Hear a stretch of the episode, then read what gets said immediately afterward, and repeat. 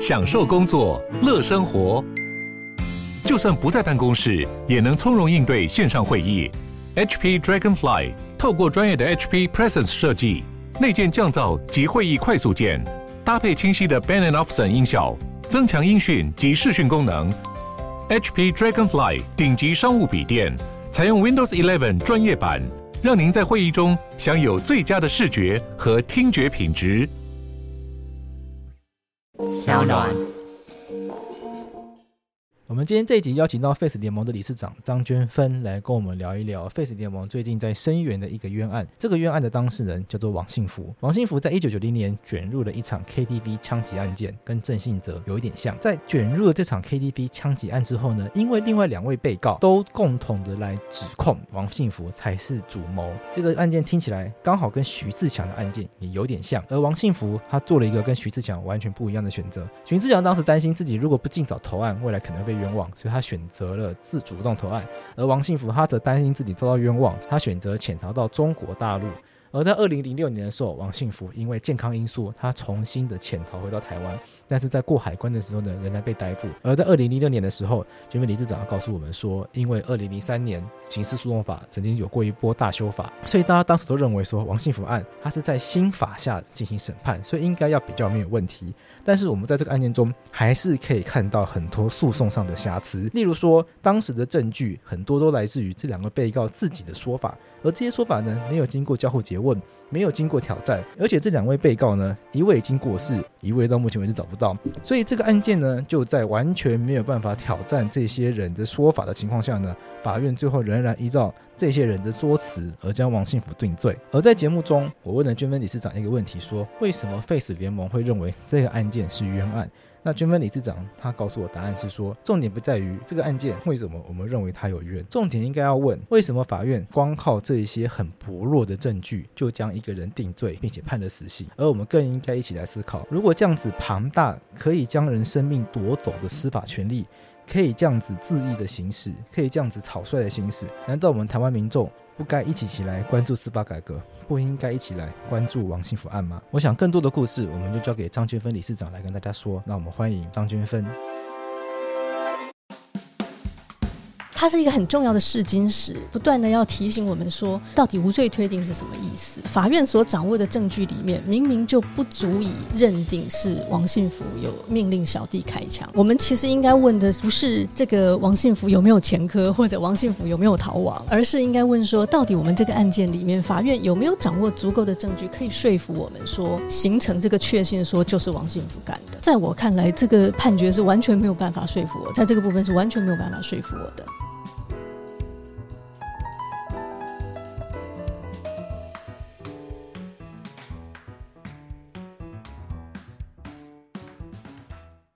这个案件是一个什么样的状况？就是王信福当时做了什么事情，然后因而我们现在认为他可能被冤。好，首先这是一个超久以前的案件，这个案件发生在一九九零年。好，各位如果对冤案稍微有点认识的话，你可能知道台湾最早在声援的一个冤案叫苏建和案。可能、哦、这个应该大部分民众可能都多少都有听过了。嗯哼，即使你有听过，应该都觉得那是很久以前的案件。但是王信福案比那个还要早一年。哈，就是苏建和案是一九九一年发生的，哦、王信福案是一九九零年发生的，所以它真的超早了。那真的很久以前了。对，那在那个时候呢，好，它它是一个 KTV 的这个枪击案件，好，听起来跟郑信哲有点像，有点像，也是 KTV 的卡拉 OK 哈。然后呢，呃，有这这个案件里面有两位警察遇害，那这两位警察他们不是去执勤，他只是在在场喝酒哈。然后有一个年轻人叫陈荣杰，陈荣杰当时才刚刚满十八岁而已，指称说是这个陈荣杰连开两枪把这两位警察打死的。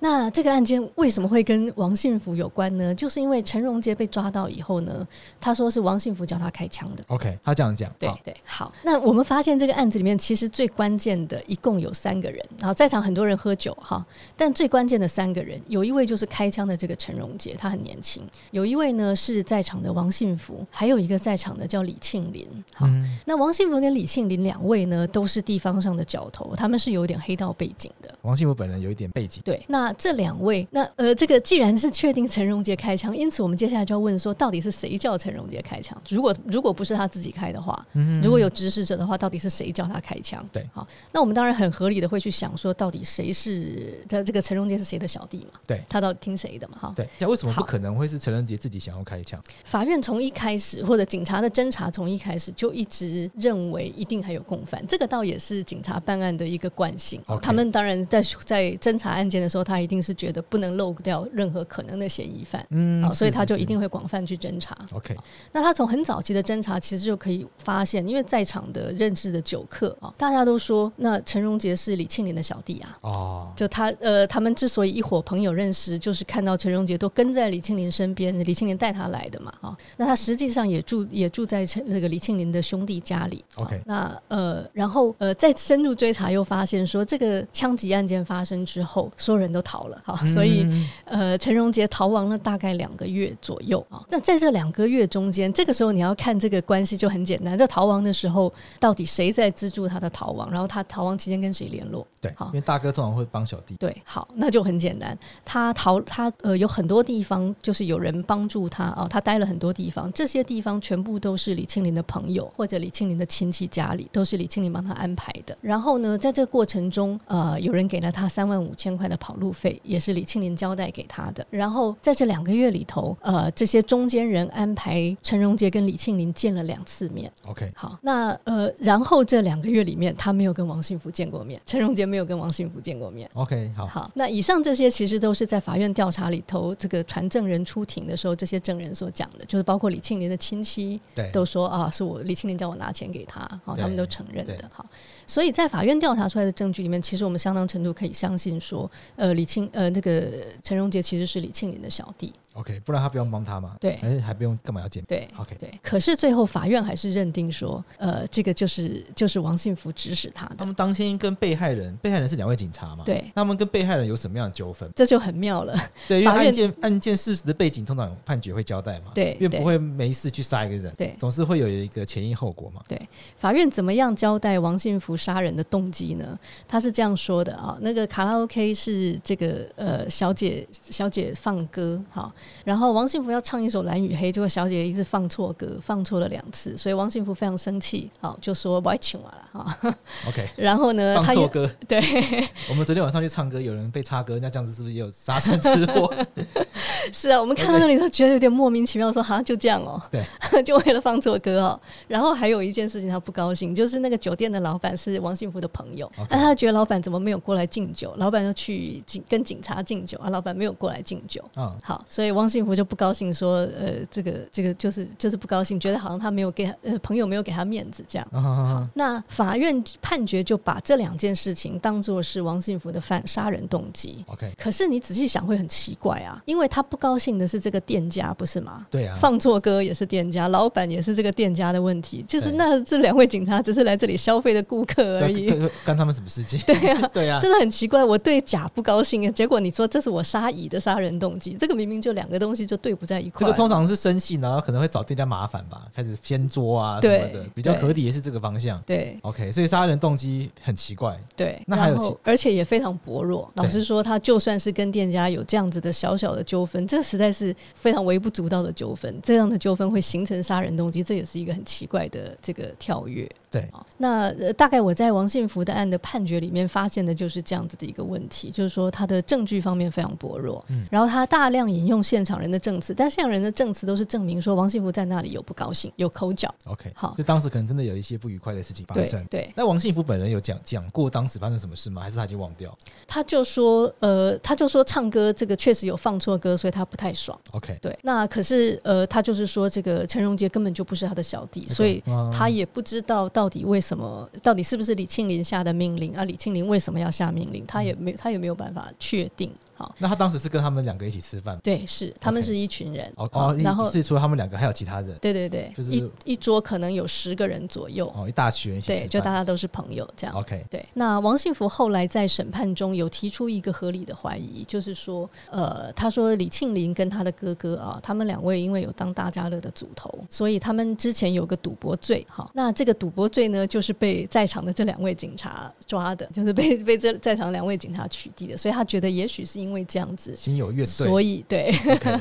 好，然后法院也认定这个在场的枪是李庆林去拿来的，就枪是李庆林的枪，所以他才会被持有枪械判五年嘛。对、嗯，好，那这个是王信福的呃在法庭里面提出的抗辩。是，那当时法院也有去试图去调卷，就是李庆林的这个赌博卷。对，那去调的时候发现确实是有赌博罪这回事没错。对，可是因为时间太久了，好，因为已经过了十六年嘛，那赌博罪的因为很轻，所以那个卷不会永久保存，所以当时那个卷已经销毁了。哦、也就是我们只能够知道真的有这个赌博罪这回事，至于是不是那两位警察抓的，这个就因为卷证不见了，所以没办法确定。哦，那也找不到了。对对，对，那相较之下，呃，如果是因为有前案被两位警察取缔，这样形成一个杀人的动机，也作为一个复仇的动机，也许有一点点可能。哈，至少相较之下，比那个 放错歌，比放错歌去杀人，好像可信。你老板没有来敬酒杀人比起来，稍微可以理解一点。对对，稍微可以理解。对，好，那李庆林当初的讲法是说啊，反正他去上厕所，所以他都不知道。哦，他说开枪的时候他刚好去上厕所，他假装。尿遁，对对对，他说他上完厕所出来，他就枪已经开了，所以他也不知道什么。OK，那其中有一个很重要的环节是，呃，这个一九九零年发生这个案件之后呢，呃，过了不久以后，呃，陈荣呃李庆林出面说明，然后陈荣杰被抓，因此这两位有到案。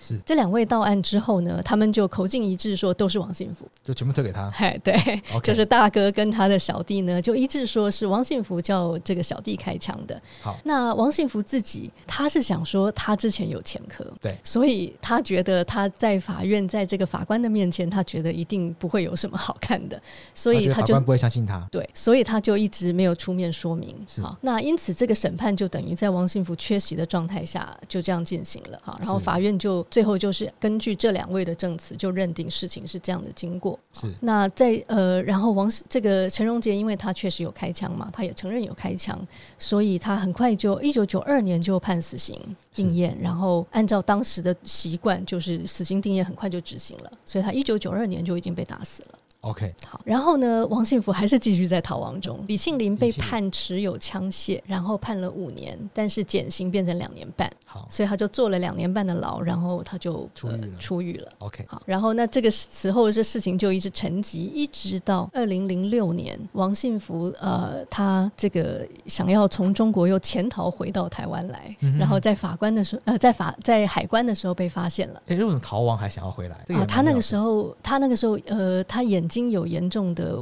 的这个眼睛的问题，那他在中国的医疗没有办法处理。哦、那他那个问题如果继续不处理的话，就是视神经会一直发炎，可能会影响到脑，所以那个是会致命的。是，因此他就冒险回到台湾来，然后就在海关被抓了。好，所以王信福是在二零零六年才呃接受审判的。哎，那距离很久了。对，就是说被一九九零年案件一直拖到二零零六年才开始审判，那距离也十六年。对，那证物还在吗？这个会是大家心中疑惑，就是说这个情况下有办法？有办法审吗？对，这个就是很大的问题。那个陈荣杰也被真的是被枪毙了，对，甚至无法出庭吧？对，没错，这是最大的问题就在这里，就是十六年之后所剩无几，真的。因为最重要的就是这个陈荣杰说是王信福叫我开枪的，对，所以他最重要的证据就是陈荣杰说的话。问题是这已经没办法交互诘问了，对，好。然后那李庆林也是另外一个关键人物啊。李庆林怎么说呢？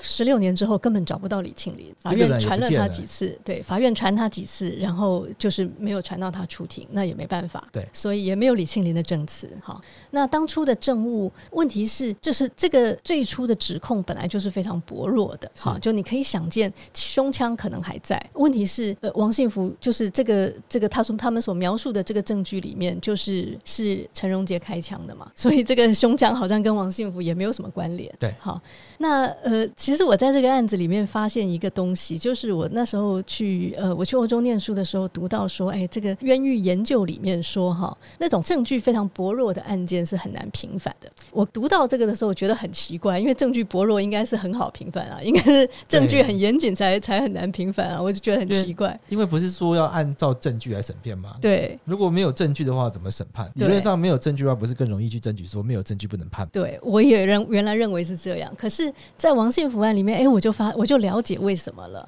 因为他当初指控定罪的证据就是很薄弱。对，然后当初的这个定罪证据，你看就只是靠呃陈荣杰的证词或者在场的这这些酒客的证词。是好，那这些酒客的证词，其实你注意看判决，就会发现酒客的证词都是非常，比如说没有人作证说我看到王信福把枪拿给陈荣杰，没有人讲这句话，没有人听到说王信福命令陈荣杰说你你开枪打死那两个。OK，好，所以判决最后真正依照的是什么呢？就是陈荣杰自白说，诶，王信福把枪交给我，然后跟我说 get 掉一能，哎，嗯哼，好，然后陈荣杰说，诶，王信福大声命令我，那这就很奇怪了，因为在场如果是大声命令的话，在场的其他的酒客应该就会听到。哦，对啊，好，可是其他的酒客顶多就是有讲说啊，我看他们两个呃靠很近在讲话，讲什么听不到。OK，好，那呃就是靠这个最后最后其实就是靠陈荣杰的这个证词而已，所以这是一个证据非常薄弱，而且他原始的证据很薄弱的状态下，我们没办法像其他的冤案那样说，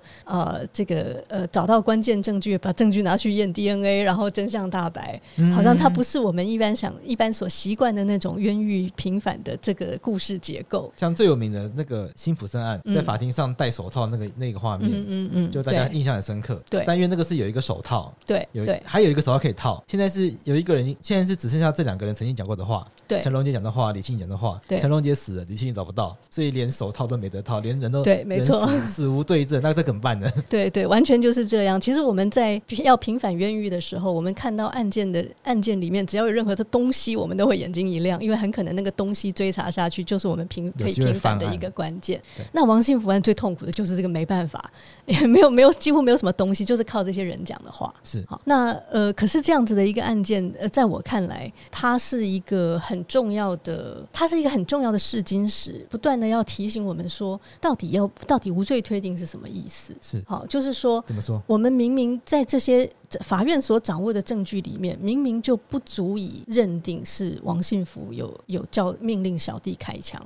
对，明明就没有证据。那呃，我们其实应该问的不是这个王信福有没有前科，或者王信福有没有逃亡，对，而是应该问说，到底我们这个案件里面，法院有没有掌握足够的证据，可以说服我们说，形成这个确信，说就是王信福干的。是。那在我看来，这个判决是完全没有办法说服我，在这个部分是完全没有办法说服我的。OK，好，判决其实引用了很多的证人的证词，内容是什么呢？就是说啊，那天王信福在那里发脾气，他是。唱歌唱的不爽，比方说法院其实用了其中一两位的证词啊，嗯、有一位说，哎，我有看到这个，呃，我我有看到，呃，开枪的时候呢，王信福跟陈荣杰靠很近。OK，好。那法院就拿他的证词当做这个判决的证据之一，等于是间接证据一样的。嗯，好。Okay. 但是我看卷以后发现，其中是有蹊跷，非常有趣哈。就是我发现这位证人的他原始的证词不是这样，他原始的证词呢都没有对王信福不利的。可是他同一天被留在警察局，不断的做笔录，不断的做笔录。好，你因为你可以看到这个，你把我我把这个法院卷证的所有笔录的时间整理出来就知道。比方说，他可能下午一点钟做一份笔录，三点再做一份，五点再做一份，好，OK，然后，然后从这个过程，然后发现做到做到比较后面的时候，他就终于改口了，他就终于说出对王信福不利的证词，是。好，那所以你好像可以回头去想说，这个很可能是证人在这个过程里面，他理解到说警察要听什么，我只要不讲出对王信福，我只要没有指控王信福的话，他就不会放我走嘛，对，否则笔录为什么要一份做完以后再一份，一份做完以后再一份，反复的问，反复的问，对，好，所以所以就在。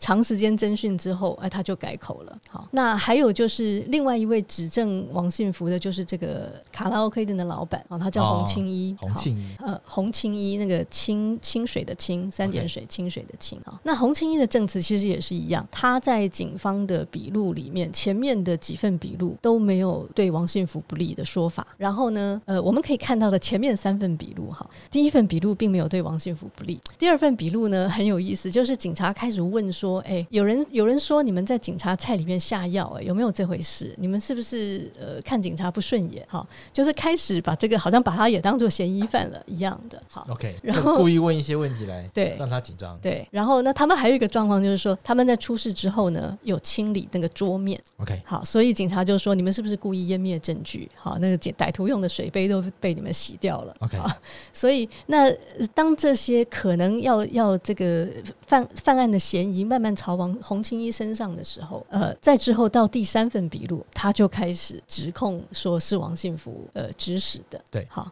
然后哎，我而且我们再再接下来就发现说，好，那之后呢，等到他说出这个警方所想要的王幸福的不利的证据之后，哎，就没有继续去追查他，不管是下药或者是 这个呃湮灭证据，这些通通都没有。嗯、好，所以可见那些好像警方好像不是真的有这个怀疑，而只是用这样子的嫌疑的可能来呃施加对他的压力，啊，让他朝让他的这个。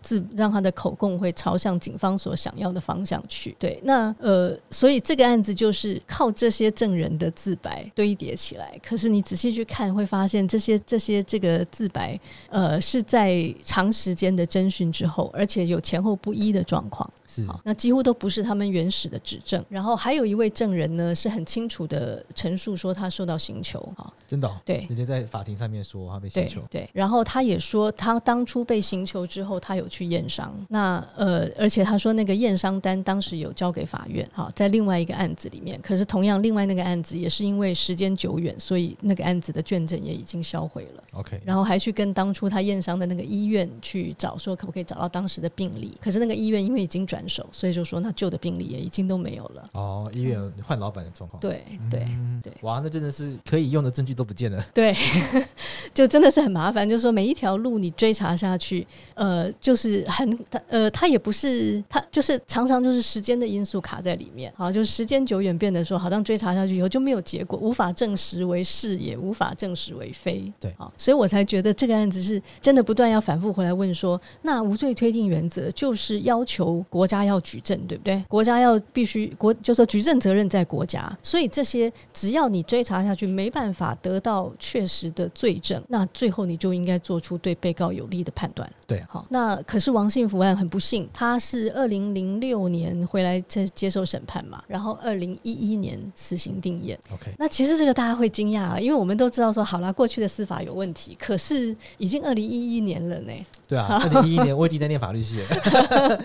一九九零年是我出生满一年，嗯，那二零零六年哦，二零零七年、零八年，嗯，差不多进入法律系，嗯嗯，对，就是已经比较接近我在学习的法律了。那感觉应该现在的刑事程序应该比较完备，为什么还会发生类似的状况？对，说王信福案其实是司法的活化石啊，因为 它让我们看到那个旧有的司法程序不会在新的司法程序里面被更正，旧的错误不会在新的程序里面被被更正。听众朋友可能不知道。二零零三年的时候，刑事诉讼法做了一次大修法，就是为了回应民间对于刑事诉讼法过去这样子的一个状况很多的质疑嘛。嗯，所以二零零三年的时候做了一次全盘的更正。对，那从二零零三年往后开始，刑事诉讼法的这个程序相关的就不断不断的进步。所以，我们今天大家会比较觉得比较不会发生刑求，比较觉得整个诉讼的程序是比较公平，或者是比较能够保障人权的等等。那王信福案，它事情发生在过去，可是是回来之后是用刑法，就过去的活化石在新小新法也没有重新的进化。对对，呃，这个。二零零三年修法有一件蛮重要，就是交互诘问嘛。对啊，交互诘问其实有个想法，就是说，因为人的证词，老实说，我们也不晓得到底真的假的。对对。那觉得到底如何确定真假呢？觉得我们能够做最好的方式，就是让这个人到法庭里面来，在法院，在法官的面前啊，接受检察官跟辩方的互相的诘问。好，双方都可以问嘛。好，那就是希望用交互诘问来把这个是真相厘清楚啊，而且让这个问答呢，要在法官面前进行。法官要直接审理，因为法官可以从这个问答里面感受出这个证词到底有多少可信度。嗯嗯，好，那这个是这个是对于证词非常重要的一个检验的过程，好，或者我们说真实性担保，就是经过这样过程，我们就可以推比较可以推定说，好，他至少经过了这样的程序去检验他。因为我们永远都不知道这个人讲的是真的还是假的，所以我们程序上必须要严谨。对，所以二零零三年修法后放入了交互诘问，至少这个人来法院被被折腾了一轮。对。他第一个来法庭上要先要先拒绝，对，拒绝其实就是比较，他就要宣誓他讲的东西是真实的，嗯，那心理上就会有个阴影，说如果我已经宣誓过了，我还说假话的话，我会被罚，就是伪证罪的问题。对，所以第一个先给他一个心理上很大压力。再来是检察官先问，不一定啦，辩护人也可能先问，看谁传的嘛。对，那我那辩护人问完，检察官问完，另外一方会来问不一样的问题。那如果讲的话前后对不起来的话，那我自己会出事情。对，对，所以这个而且我在回，而且证人在回答这些问题的时候，法官三个人坐在前面听。对，所以所以等于证人来作证，其压力很大。我们自己经验常常是，我们的当事人的，我们当事人也不能算当事人，就是说可能身边的朋友他会收到证人的传票，嗯，他们都不想去，他们觉得很可怕。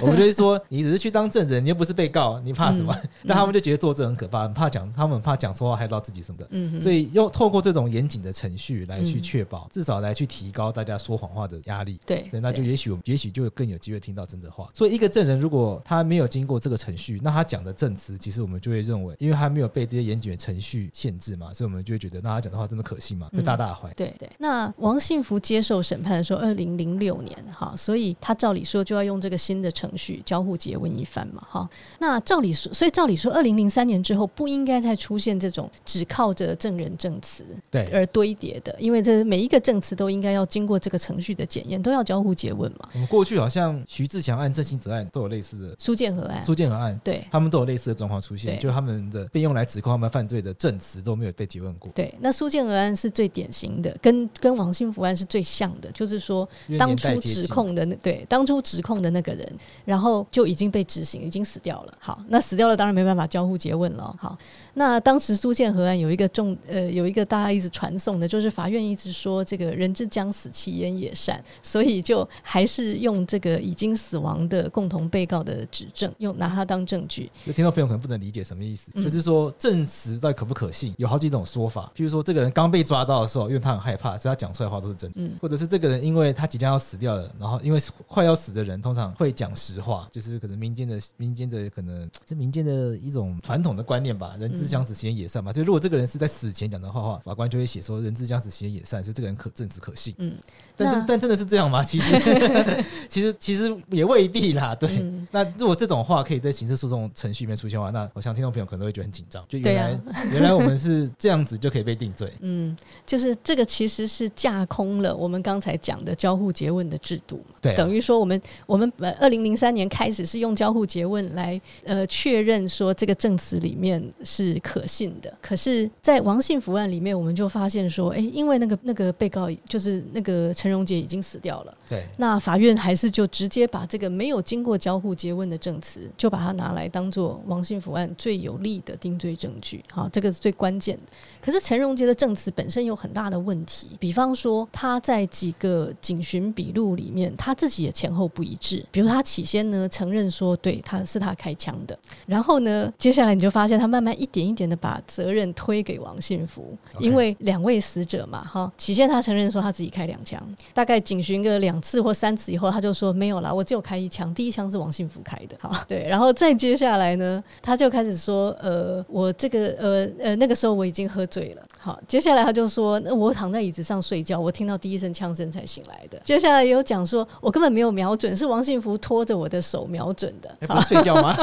好，总之他就把自己的角色讲得越来越小，越来越小，越来越小，okay, 越来越像工具，好，对，所以在这个呃，其实而且从像很多案件都是这样，就是同案被告彼此之间常常会有利益冲突，因为我把责任都推给你，就是我没事嘛。对，因此我一定会有这个说谎的动机。对，那我们从陈荣杰的这个前后不一致的这些笔录里面，不管是警询、简讯，或者是在法庭审判的时候，他的讲法就不断的改变。那这个不断的改变都是有方向性的，就是一直推给王信福这样。是好，那所以像遇到这样证词的时候，我们一定会认为说，那这个人当然是要来交互诘问啊。我当然是要问他说，你这么多个版本里面哪一个才是真的啊？你为什么前后讲不一样？一定要问这个。可是这样的一个人，这这样的一个证词，却因为他已经执行了，所以就没有办法交互诘问。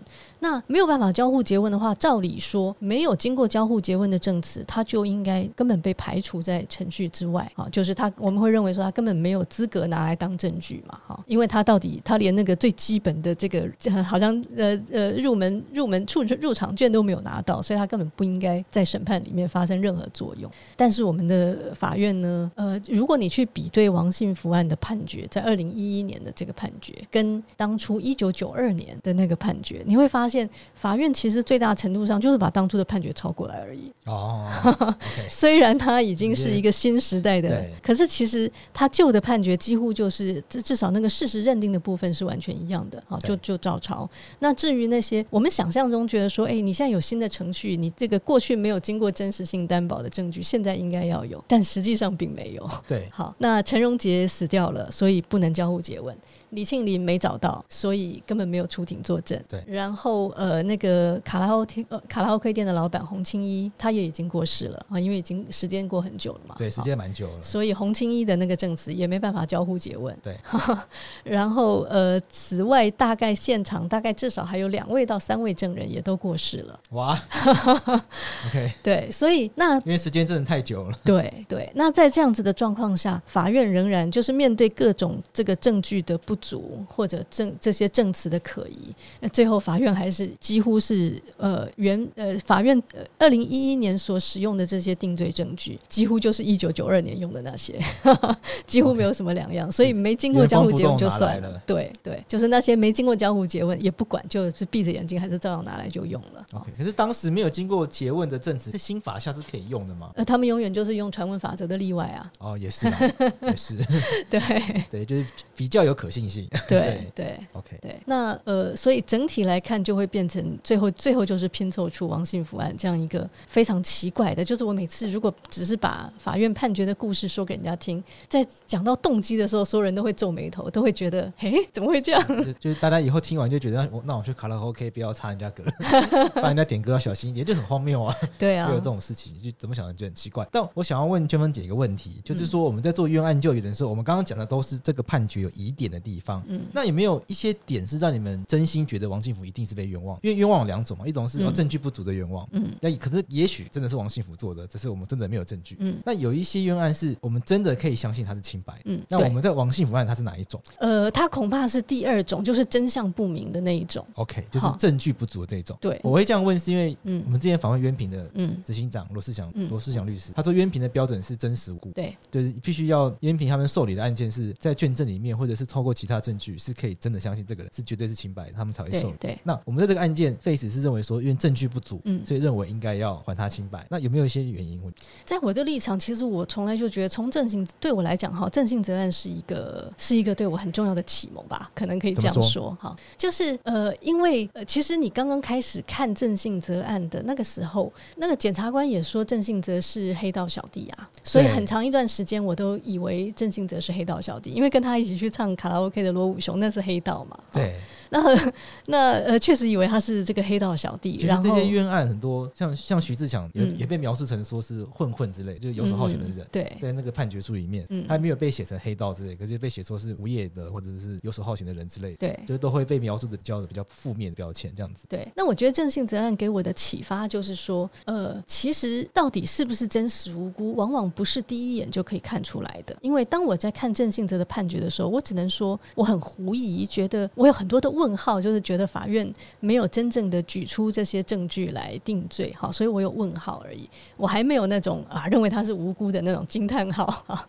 那这个问号状态其实维持了很长的一段时间。郑信哲后来给我的启发就是说，我认为只要那个判决无法说服我，这就是一个值得开启冤案救援的一个起点。那这仍然回到我对于无罪推定的理解，就是说无罪推定原则就是要求国家要尽到这个责任，国家必须要举出。足够的罪证说服我说，真的就是他做的，而且没有合理怀疑。那我认为这个时候，我们呃，这个检视的焦点应该在于国家有没有尽到他的责任。只要国家没尽到他的责任，我认为在呃，这我认为这个对我来讲就是一个无法无法呃接受的判决。那当国家没有尽到责任的时候，说不定有这种状况是，他就瞎猫碰到死老鼠啊。好，他虽然没有尽，他虽然没有举出好的罪证，但搞不好真的就是那个人干的，他运气好，有可能确实是这样。但即使是这种情形，我仍然要说，这种判决我是不能接受的，因为我们不能够容许一个司法判决是靠运气，嗯，就是法好像法官在碰运气掷骰子，他有的时候猜对，有的时候猜错。对，我认为我们赋予司法这样大的权利，司法可以把一个人的这个人身自由长期的限制，司法可以剥夺一个人的生命，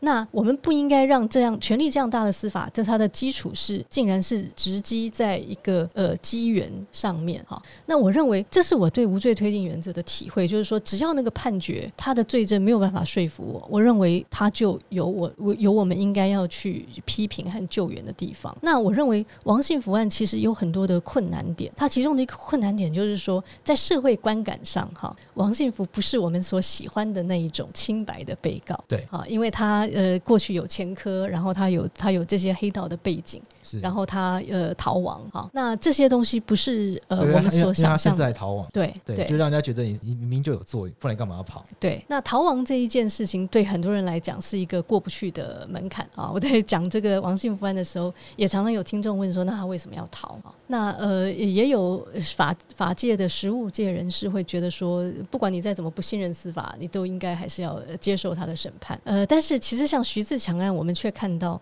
徐自强就是他自己主动出面投案的，对，他觉得啊，他明明就没有做嘛，所以他就出面了嘛，哈。而且徐志强比王信福聪明，就是说他那时候觉得他如果不出来投案的话，另外两个人很快就被枪毙，就跟王信福现在遇到这状况一样。嗯哼，陈荣杰被枪毙嘛，死无对证嘛。嗯哼，这徐志强他也逃了一年嘛。嗯，他后来决定他一定要出来，因为他发现那两个被判死刑了。嗯哼，他再不出来的话，那两个人就会被枪。那谁来证明他没有做这件事情？谁来还他清白？嗯，所以他就投案。嗯哼，好，所以徐志强是徐志强做了一个跟王信福不同的抉择，他自他决定要出来嘛。可是他并没有，并不是因为他主动出面投案，他就会被认为是诚实的。不会啊，他还是被判死刑，他还是被判死刑，也是挣扎了二十几年。对啊，所以就是你会发现说，哎，这两相对照，就就觉得到底谁才比较对呢？搞不好王幸福逃走才比较对啊，因为 因为徐志强相信司法，所以他就出来了。可是那司法有值得他相信吗？对啊。好，那我觉得呃，这个这个是我们呃，我觉得大家很容易，尤其在王幸福这样的案件上面，大家很容易会开始去审判被告，就是去检查这个被告有没有符合我们想象中的一种完美的被告。就像我们说有完美的被害人，要符合那个完美被害人的想象，我们才相信你是被害人。对。那我们对于被遭受国家司法暴力的人，也常常是这样，我们要检查这个被告，然后只要你有一点不清白，我们就觉得那可能呃搞不好冤那个冤枉你也是无辜，也也是刚好而已。好、嗯嗯，常常有这样子的想法。对对对。可是我会认为，在这里，我们一旦去，我们一旦去审判被告的时候，其实我们就忘记去检查国家有没有尽到他的责任。是，我觉得这一点其实可能是最重要的。当我们在思考冤案的时候，永远在想说，这个呃国呃检察官跟法官他们代表国家的权利，那这个国家的权利有没有尽到责任去去呃尽到举证的责任，能够说服我们说确实就是这个人干的。那我觉得王信福这个案件是绝对没有做到这个这个这件事情。那这是为什么？我认为这个案件是很需要我们去关注的。那这个案件我们接下来还可以做些什么事情？因为听起来关键的证据证人不，要么就是没有证据，要么就是证人都过世了。那我们接下来我们还可以做一些什么样的事情？我认为社会的关注永远是最重要的，永远也永远是我们可以做的。哈，那呃，然后至入至于如果是案情本身的话，大概有一些基本的方向了啊。好比说，那呃李庆林的这个人，难道真的就找不到吗？他难道真的就人间蒸发吗？啊，这说不定还是有有机会可能找到他的。对，啊，那我们如果要申请再审的话，就是需要新证据嘛。对，所以如果说能够找到李庆林，这个有可能就是成为一个新的证据，是让我们可以开再审来重新去审视这个案件。是，好，这是一个可能性。那这个案件里面也可能还有一些其他相关的东西，虽然有的时候你你不追查下去，不知道到底会不会有结果了啊。所以也许还还有一些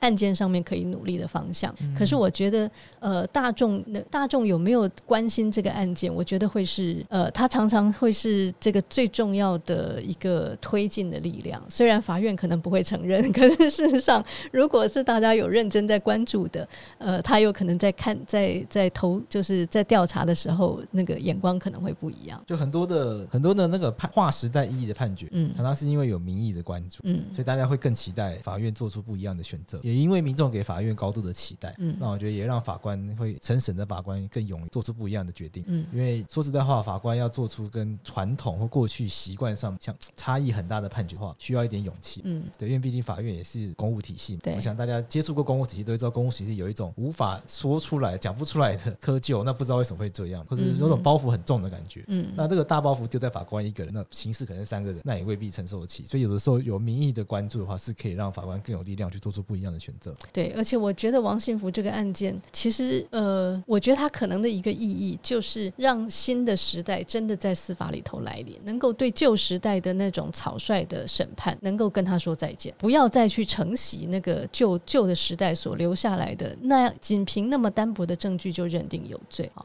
其实是应该要用这个案件来宣示说，司法已经进入新的时代了。那我们不能够再忍受那种过去那那么宽松的证据法则，我们也不能忍受那种。种没有经过交互诘问就随便拿来用的证词，对，不能忍受那个那个传闻法则的例外，这样子无限制的被滥用。好，那我觉得呃，王信福案其实就是过去那些陈陈阿留下来的的痛苦汇聚在王信福身上。那我会真的认为说这个案件呃，如果能够平反的话，它的时代的意义会是非常大的。我们最后回到一个点上面，就是说，因为这一次在做这个平反王信福案的是 Face 嘛，嗯、那废死要如何去跟外界沟通这件事情？会不会会被外界沟通说，因为你们就是不想要王信福被执行死刑，因为你们就废死，是你们做这个才去帮他平反，会不会有这样的质疑？或者要怎么样跟外界去沟通说废死这个议题？怎么讲？所有的死刑案件的当事人都是我们的当事人。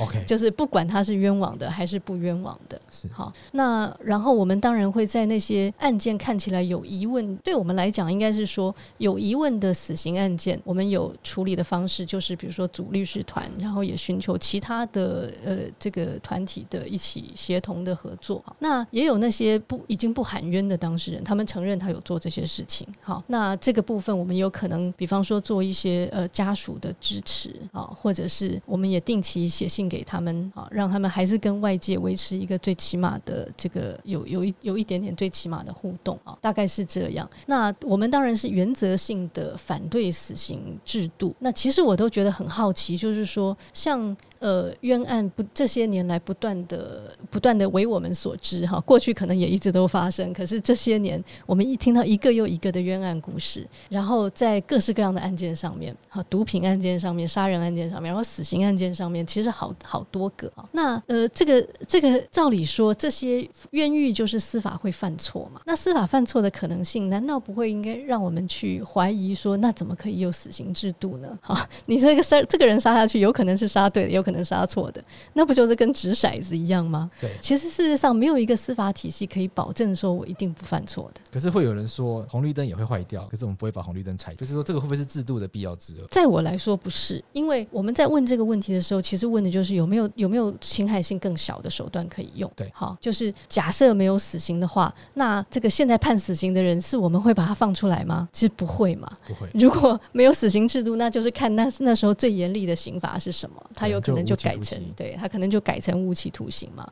那如果你当然，大家常常跟死刑连在一起的，就是担心说，那这个人再犯怎么办？他就是坏人。好，那可是问题是，呃，要我们要防止这个人再犯的话，有不不是只有把他杀死这这个方法呀？比方说，关在牢里的时候，他不就已经限制他的行动自由，他就没有办法出来做坏事了吗？所以监禁其实就已经足以让这个人不再危害社会了。那监禁时间的长短以及假释。门槛应该怎么样操作？其实大家应该问的是假释门槛的问题，不是吗？对，好，就是大家在担心说这个人出来又再犯，那问题在于说他只要犯个三年的案件，或者是比如说性侵案件，他也不会被判死刑。对，所以他还是会假释出来。那我们该问的是说，监狱怎么样可以发挥教化功能？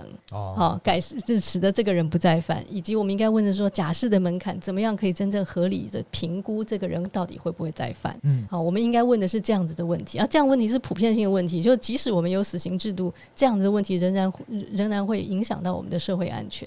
那我觉得我们其实把很多对社会安全的期待都错误的投射在死刑上面。就我觉得社会不安全的时候，我就觉得一定要有死刑。可是其实有死刑并不会解决你你担心的那些问题。对，因为大部分的犯罪不会用到死刑。对，其实大部分的犯罪里面，even 就是没有死刑的选项，所以他他再怎么样就是判很重。嗯，就算没有假释，知道今天还是要放出来。对对，就是担心他再犯的话，应该是要去关注说监狱怎么样达到教化、改过向善这个功能要去发挥出来。对，我们跟废死联盟针对这个王信福案是有拍一部电影，对，我们特别一部电影，我们拍了一个电影叫《审判王信福》。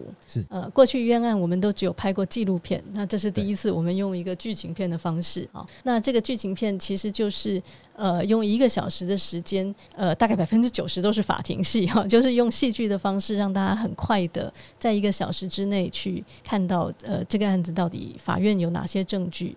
然后这些证据有哪些问题？好，然后最后其实每一个人看完之后，你可以在你自己心里做一个像像国民法官一样的，你可以自己去衡量一下，看看你所看听到的这些证据能不能够说服你说真的就是王幸福干的。哦，蛮有趣的。嗯，那这个审判王幸福现在还有在播吗？就是如果我们听众朋友如果想看的话，有要有什么样的机会可以看到这部戏？嗯，我们很欢迎大家来呃跟我们联系，就是比方说如果你有个课堂或者是有一个小场地老师课堂上想要播。对对对，我们只要是公益性质的播出都可以。那欢迎来跟我们联系，我们可以呃，就是比方说也也有，我们也可以提供讲师，就是在一一小时放完之后，可以有映后座谈，可以回应大家的疑问。那我很希望说，大家可以透过这个审判王信福这个片子来了解这个案件是什么。哦，好，OK，也许法白有机会可以跟 Face 联盟来合作看看，好啊，好啊，来多看看。嗯，好，那就请听众朋友追踪我们两边的粉丝团。好，我想也许过年后有机会我们来做这件事情。好好好，好，我们今天谢谢分谢谢。谢谢。